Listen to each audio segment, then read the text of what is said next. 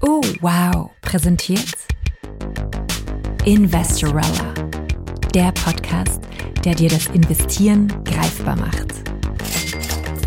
Von Larissa Krawitz. Willkommen zu einer neuen Staffel von Investorella. Staffel 5. Diesmal geht's um deine Fragen. In jeder Folge beantwortet Larissa eine Frage aus der Community. Hi, liebe Larissa. Wie hoch soll eigentlich mein Notgroschen sein? Diese Frage bekomme ich von euch immer wieder. Wie hoch soll eigentlich mein Notgroschen sein? Darüber möchte ich mit euch in der heutigen Folge sprechen, denn es gibt auch einige Empfehlungen da draußen, die habe ich mir alle genauer angesehen und muss euch ehrlich sagen, dass ich nicht allzu viel davon halte. Schauen wir uns das Ganze mal an. Wenn man über den Notgroschen spricht oder Finanzblogs dazu liest, auch andere Podcasts dazu hört, dann ist eine Pauschalantwort oft drei bis sechs Monate Lebenskosten oder drei bis sechs Monate Fixkosten. Denkt vielleicht mal kurz darüber nach und während ihr das tut, möchte ich noch ganz kurz darauf eingehen, was der Notgroschen eigentlich ist. Der Notgroschen ist kein Investment per se. Der Notgroschen ist eine Spareinlage, das heißt idealerweise eine täglich fällige Spareinlage. Wir werden nämlich später in der Folge darauf eingehen, warum es so wichtig ist, dass das Geld schnell verfügbar ist, die man nicht investiert, sondern idealerweise auf ein Sparkonto legt, das keine Bindung hat im Sinne des Festgelds, also kein Termingeld ist, sondern wirklich täglich, banktäglich in dem Sinne auch wieder verfügbar ist. Der Notgroschen ist im Prinzip um unerwartete Ausgaben abzudecken, die so hoch sind, dass man sie nicht aus den laufenden Einkünften decken kann. Und damit kommen wir auch wieder zurück zu dieser Idee, drei bis sechs Monate Lebenskosten. Das ist etwas, das man öfters hört.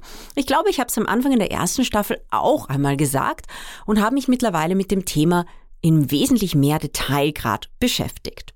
Ein anderes Beispiel, das man immer wieder liest und das ich mittlerweile genauso wenig mag wie toxische Handtascheninvestment-Tipps, ist der Satz, der Notgroschen, wenn die Waschmaschine einmal kaputt geht. Das liest man in so vielen Artikeln. Also wenn du Notgroschen googelst, siehst du, dass sehr viele Medienartikel dann mit den Worten, naja, wenn die Waschmaschine einmal kaputt geht, eröffnet. Das ist ein denkbar schlechtes Beispiel und habe ich mittlerweile auch in zwei Interviews gesagt, in der Hoffnung, dass die Medienhäuser und Journalistinnen da auch ein bisschen mehr drüber nachdenken und einmal andere Beispiele bringen. Eine Waschmaschine ist nämlich nicht sonderlich teuer heutzutage. Vor 10, 15 Jahren war das noch anders oder wie ich klein war, in den 80er, 90er Jahren war das ganz anders. Da war eine Waschmaschine richtig teuer. Mittlerweile kann man Waschmaschinen schon ab 250, 300 Euro kaufen, sind natürlich nicht die Top-Modelle. Aber es gibt andere Ausgaben, die wesentlich stärker ins Gewicht fallen und einen plötzlich erwischen können. Und bevor wir konkretisieren, wie hoch der Notgroschen sein sollte, möchte ich einmal ein paar dieser Beispiele anführen. Eine Sache, das sind Rückholkosten. Sagen wir, du verreist so wie ich das gemacht habe, im Dezember 2018 gemeinsam mit meinem damals noch Verlobten auf die Philippinen. Und wir waren tauchen, Island Hopping, haben uns alles angesehen. Und zu Neujahr, also am 31. Dezember 2018, hatten wir uns mit einer Gruppe Mädels verabredet, in der Stadt, um zu Neujahr Party zu machen. Die drei Mädels waren aus China und wir haben sie beim Tauchen am Boot kennengelernt und hatten uns zum Dinner verabredet. Also fuhren wir los mit unserem Moped, wurden von einem Bus geschnitten und endeten im Straßengraben. Man kann sagen, zum Glück sind mein Mann und ich sehr pedantisch, was das betrifft. Wir haben Helme getragen, was eigentlich sehr ungewöhnlich ist dort. Die meisten Leute fahren ohne Helm, aber wir haben beide extra bei der Miete einen Helm verlangt. Vielleicht auch ein Tipp für euch, wenn ihr gerne reist und dann mit dem Moped fährt.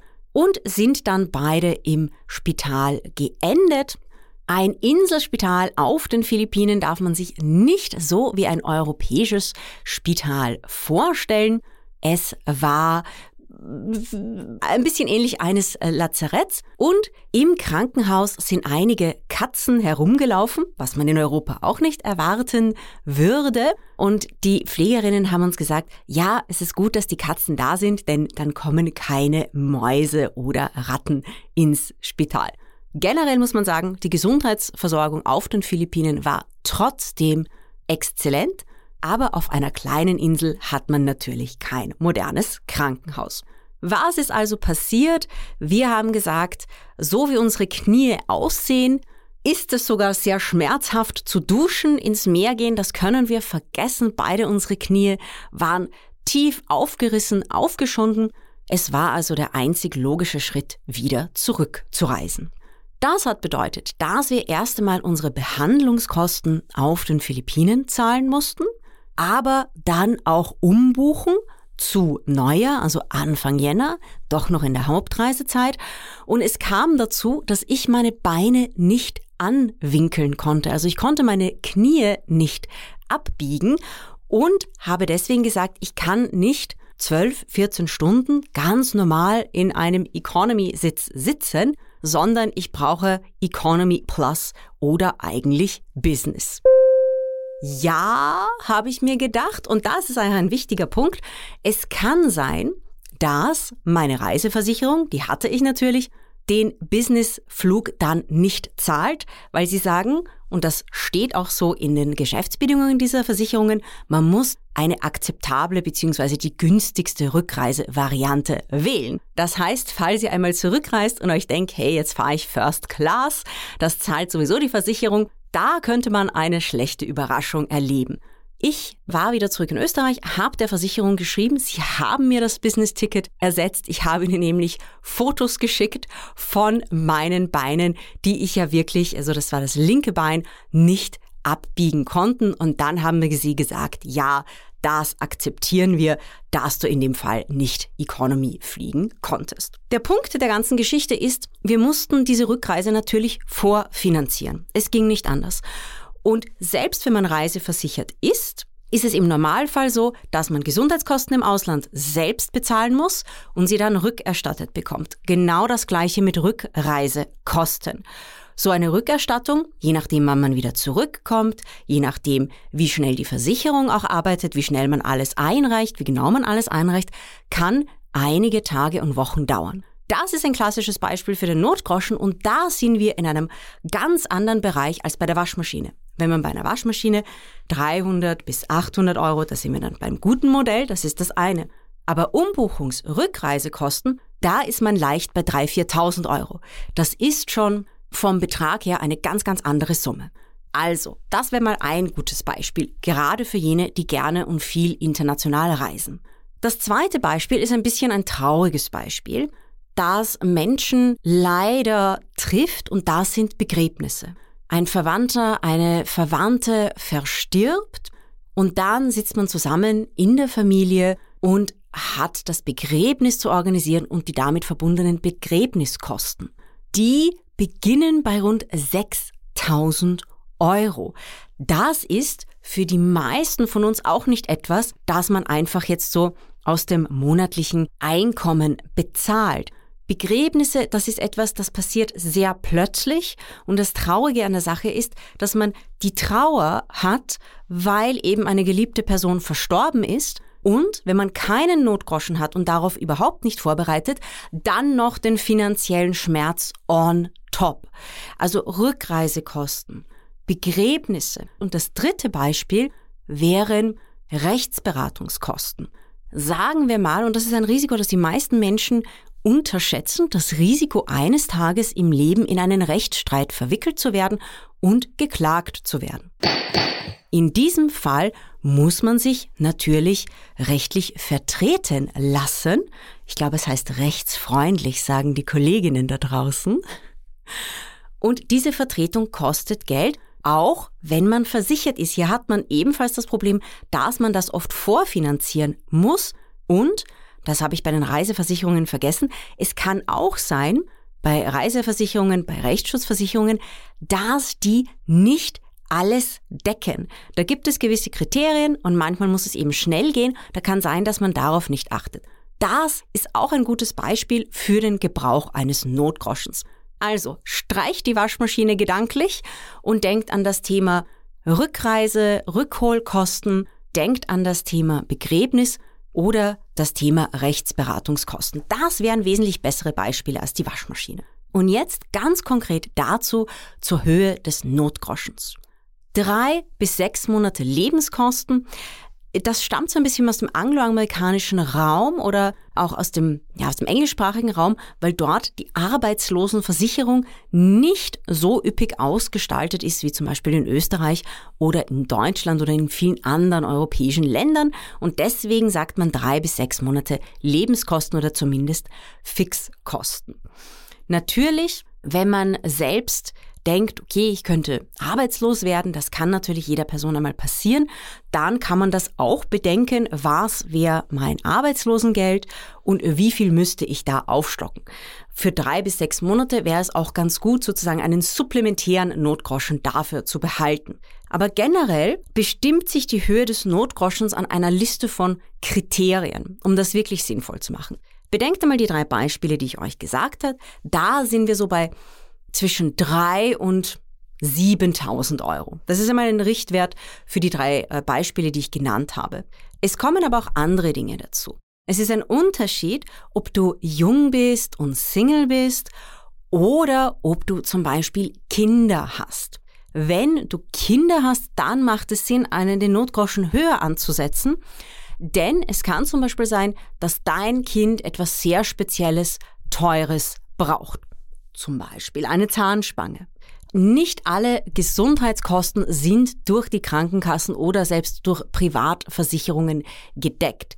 Ich bin aktuell im fünften Monat schwanger und für jene von euch, die noch keine Kinder haben, Pränataldiagnostik ist großteils nicht von den Krankenkassen gedeckt. Das ist auch etwas, das man selbst bezahlen muss und da sind 1000 Euro schnell weg. Also das ist auch etwas, an das man denken sollte, wenn man Kinder haben möchte. Das nächste, das dann auf mich zukommt, sind die Kosten für die Hebamme, aber auch der Selbstbehalt für das Wunschkrankenhaus. Das sind alles Dinge, die man bedenken sollte beim Thema Kinder. Das heißt, sobald das Thema Kinder im Raum steht oder Kinder vorhanden sind, macht es Sinn, den Notgroschen zu erhöhen. Das andere Thema ist Selbstständigkeit. Wenn man selbstständig ist, gerade wenn man Einzelunternehmerin ist, noch keine oder wenige Mitarbeiterinnen hat, dann macht es Sinn, den Notgroschen ebenfalls zu erhöhen für den Fall, dass man einige Wochen krank wird.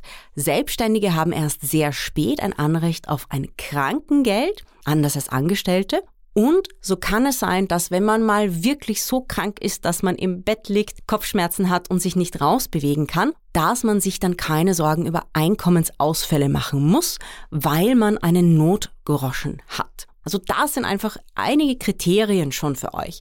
Das heißt, wenn ihr da draußen überlegt, wie hoch sollte mein Notgroschen sein? Denkt einmal an die drei Beispiele. Da wären wir bei ca. 3.000 bis 8.000 Euro. Und dann denkt an die Frage, habe ich Kinder? Stehen Kinder im Raum? Bin ich selbstständig? Muss ich dafür noch extra etwas zur Seite legen, um potenzielle Einkommensausfälle aufgrund von Krankheit oder anderen Dingen gut abdecken zu können? Und das Letzte, das ich euch mitgeben möchte, ist Folgendes. Ich habe bereits Menschen erlebt, die gesagt haben, sie haben Notgroschen von weit über 100.000 Euro. Say what? Daraus ergibt sich ein Problem. In dem Fall hat es geheißen, hm, naja, was ist, wenn ich zwei Jahre nicht arbeiten kann? Generell muss man sagen, dass einerseits durch soziale Absicherung, aber auch durch normale Lebensumstände oder einfach die, die Funktionsweise des Arbeitsmarktes oder auch des Dienstleistungsmarktes, wenn man nicht eine schwere Krankheit hat, ähm, es sehr unwahrscheinlich ist, gerade in, in diesem Fall, dass wirklich ein zweijähriger Einkommensverlust eintritt. Das Problem bei einem Notgroschen, der zu hoch ist, ist das Thema Inflation. Am Anfang der Folge habe ich euch ja gesagt, der Notgroschen sollte auf einem täglich verfügbaren Sparkonto liegen. Diese Konten werden tendenziell oder fast immer unter der Inflation verzinst. Das heißt, wenn dein Notgroschen zu hoch ist, dann hast du da einen Kaufkraftverlust, der natürlich auch deinen Notgroschen mit der Zeit schrumpfen lässt. Also, bitte bedenke die drei doch sehr realistischen Beispiele. Stell dir die Fragen, habe ich Kinder? Bin ich selbstständig? Gibt es andere Faktoren? Zum Beispiel, dass ich mich auch finanziell um andere Menschen kümmern muss in einer Form oder der anderen, die da mitspielen. Richte deinen Notgroschen danach aus, aber schau auch, dass dein Notgroschen nicht sehr hohe Summen übersteigt. Bei einem Netto-Jahresgehalt würde ich eine Grenze ziehen, damit die Inflation deinen Notgroschen nicht unnötigerweise schmälert. Das war Folge 69 von Investorella. Wir freuen uns sehr, wenn du diesen Podcast weiterempfiehlst und uns eine gute Bewertung und ein paar Sternchen in deiner Lieblings-Podcast-App hinterlässt. Nächste Woche geht's weiter mit einer neuen Folge. Hast du auch eine Frage an Larissa? Dann schreib ihr auf Instagram unter @investorella. Du willst noch mehr hören? Dann hör dir doch mal den Oh Wow Podcast Jans Welt an. Da geht es um starke Frauen, die inspirieren und um spannende Ideen für eine neue Welt. In Folge 45 spricht zum Beispiel die Musikerin Ina Regen über das große Thema Heimat.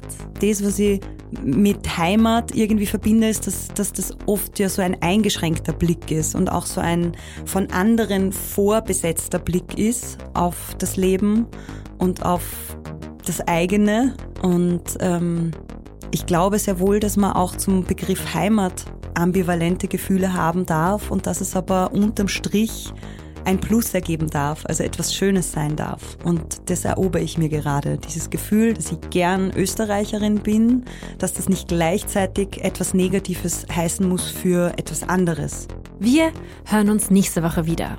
Bis dahin, Baba.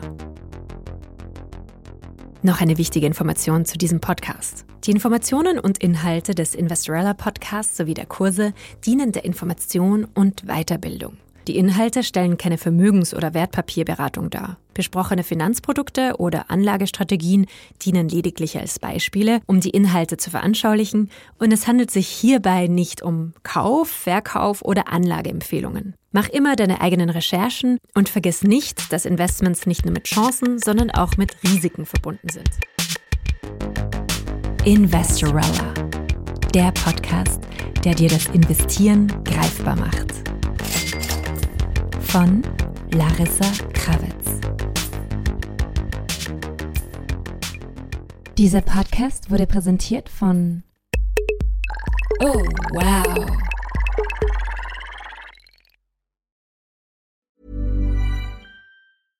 Mom deserves the best, and there's no better place to shop for Mother's Day than Whole Foods Market. They're your destination for unbeatable savings, from premium gifts to show-stopping flowers and irresistible desserts. Start by saving 33% with Prime on all body care and candles. Then get a 15-stem bunch of tulips for just $9.99 each with Prime. Round out Mom's menu with festive rosé, irresistible berry chantilly cake, and more special treats. Come celebrate Mother's Day at Whole Foods Market.